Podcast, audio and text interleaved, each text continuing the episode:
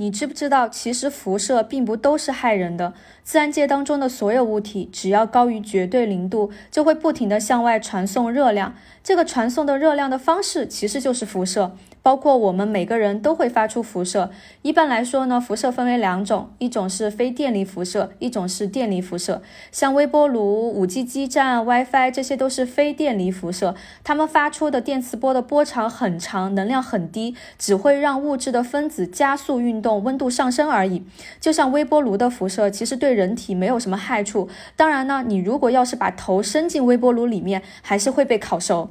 而电离辐射就比较危险了，它的特点是波长很短，比紫外线还要短，能量很高，可以让原子发生电离。也就是说呢，把原子当中的电子剥离出来，让原子的电荷发生变化。而我们人体细胞是由原子组成的，如果把正常的原子都拆解了，就可能造成基因变异，引发癌症。这就是电离辐射的危害。